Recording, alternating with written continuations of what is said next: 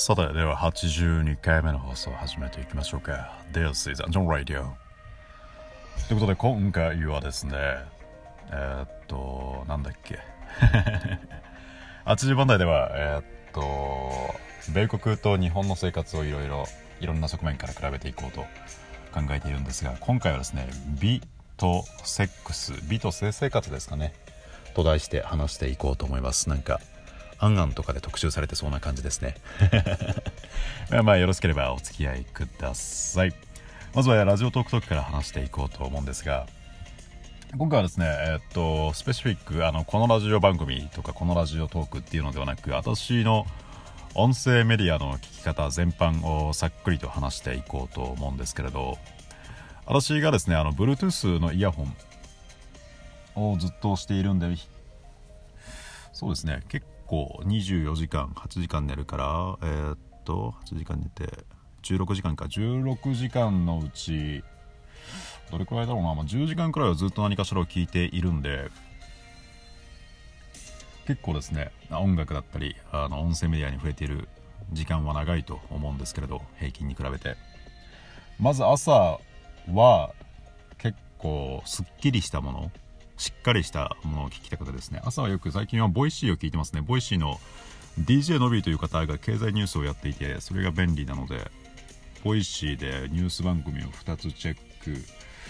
あとはですねポッドキャストで、えっと、サントリーサタデーウェイティングバーという2014年13年に終わった結構前にももう終わってしまったんですけれどまだえっとログというか番組がポッドキャスト内に残っていてそれを聞いてますね。それがえっと設定としては各界の著名人なんでしょう。大リーガーだったりとかなんだろうなんか料理研究家とか天文天文所？所長とか。まあねいろいろユニークなあの職業の方が都内のあるバーに来てでいろいろ話をしている。のを盗み聞きしているっていう設定なんですけれどもそういうちょっと知的な雑談だったりとか。ということで朝はですねえー、っとニュース2つ聞いてでその後は余ってる時間通勤時間通勤時間朝は20分くらいなんでその時間にはあのサタデーウェイティングバーアバンティっていう、まあ、知的な雑談なんかを聞いていますね。でお昼休憩が12時から13時まで1時間あるんですけれどうち20分くらいは昼寝をしているんで昼寝以外のまあ30分くらいここでよくラジオトーク2つくらいを聞いていますね。ということで朝にボイシーでニュースを聞いて昼にラジオトークを聞いてで夜夜はねもっさりしたのが好きなんでもっさりしたのっていうのが私がよく AMFM って言って表現してるんですけれどラジオトークってね AM っぽいんですよ。なんかもっさりしてるんですよ。もっさりって別に悪い意味じゃなくてね。に対してラジオトークじゃねボイシーとか FM ラジオはなんかねきっちり番組を作ってるというかきっちり綺麗に番組を作っていてなんだろうなんか人工的というかに対してもっさりしている AM 的なラジオトークだったりあるいは AM ラジオだったりはねなんか人間が作ってる感というかなんか人間感が人間臭さがあって好きなんですけれど朝はね FM しっかりしてるやつを聞いてで夜はもっさりしてる AM っぽいのよく聞きますね。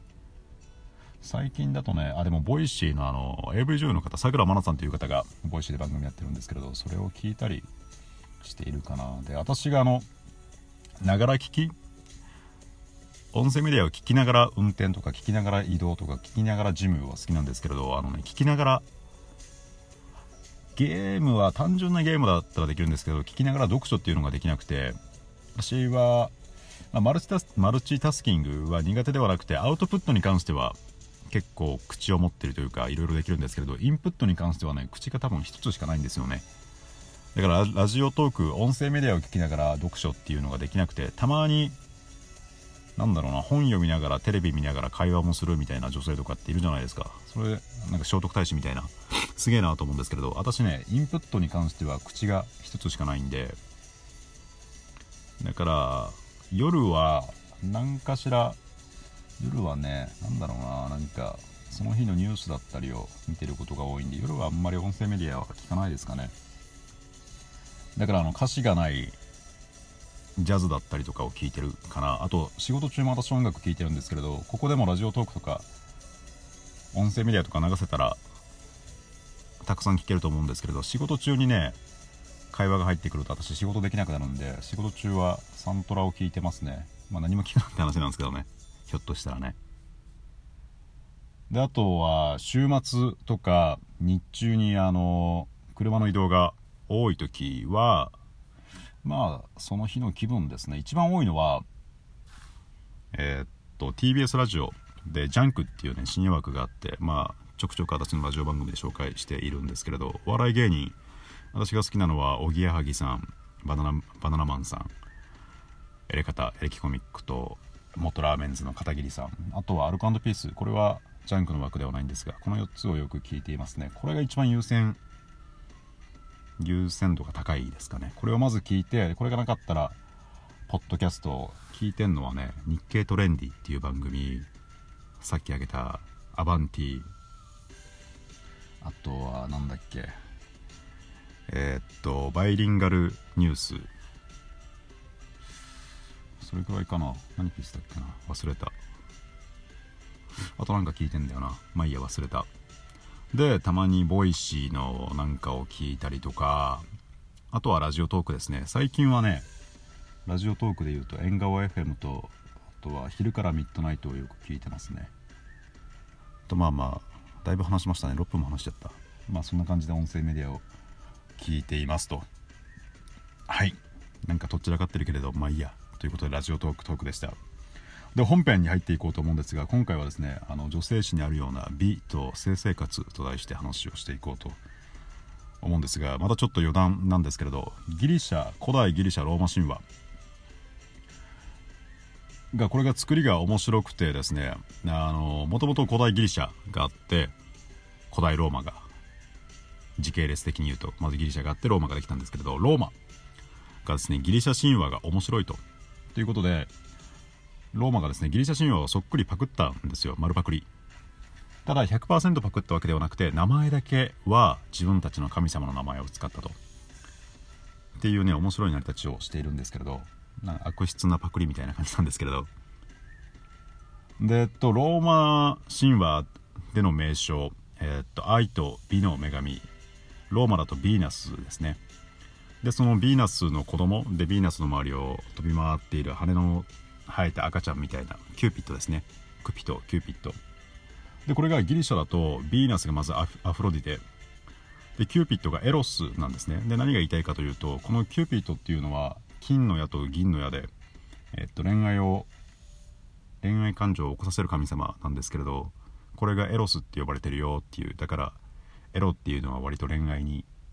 日本人が思ってるよりもエロの割合って高いんじゃないかなみたいな話をしたくてですね。なんだろうな。それこそ英語であのメイクラブって表現した時これセックスするっていう意味じゃないですか。だからなんだろうな。まあ別に性生活セックスに限ってことじゃないんですけれどやっぱね夫婦がイチャイチャする感じが長いというか恋人感覚なんかねカップルっていう感情よりアメリカはね長く持ってる気がするんですよね。最初のラジオトークトークが長くても時間が2分しかないですね。ラジオトークトーク話しすぎたわ。また次回も話そうかなこの話。まあまあ要はあの日本に比べて米国だとあの恋人感覚が長いみたいな話なんですけれど。でそれに付随してあの美美しさ。これ私まああの面食いなんですけれど正直言うと。この美しいっていうには言うのには2つあってですね。まあ単純にあの造形が綺麗。まあこれはもちろん大事なことだと思うんですけれどもう一つおもてなしというか礼儀としての美があると思っていてですね、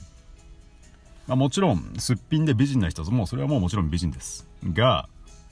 たとえそこまで及ばなくてもこれ別に男女女性に限らずですね。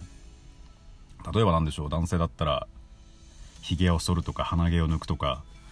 眉毛に関してはね私反対派なんですけれどまああの外見をちゃんと整えることですよね。ちゃんと靴磨くとか。シャツにアイロンかけておくとか女性で言うと何でしょうね。まあそれこそネイルだったりとかおしゃれするとか。であるいはマイナスで言うと男性だと何でしょうお腹がタルンビールっ腹。でトランクス一丁でボリボリお尻をかいておならするみたいな。あるいは女性だったら家だったら何でしょうあの美白パック白いパックをしてあのサザエさんみたいな何髪をカールするやつを止めててみたいな。そんなんだったらねあの性的魅力ないじゃないですかお互いに。だからいやもちろん家族あの夫婦になったらそういう気を抜く時間というかまあなんだろうな。舞台とかでいうと舞台裏が見えちゃうものだとは思うんですけれど極力極力そういうのを見せないようにする舞台裏を見せないようにするのが先ほど言ったあのなるべく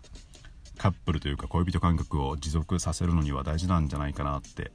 思うんですよね。で私が具体的に何を気をつけているかというとまあジム。まあこれはまあ趣味っていうのもあるんですけれど私ねビールっ腹が嫌なんですよ。ビールっ腹になりたくなくて。まあ身長はね1 7 0センチくらいしかないし顔も別に大した顔じゃないんですけれどせめて体だけはいい体でいたいなと思っていて。っていうまあ個人的なのもありつつまあセックスアピールとしてねやっぱかっこいい方がいいじゃないですか。でこれがある意味礼儀だとも思うんですよね。妻に対しての。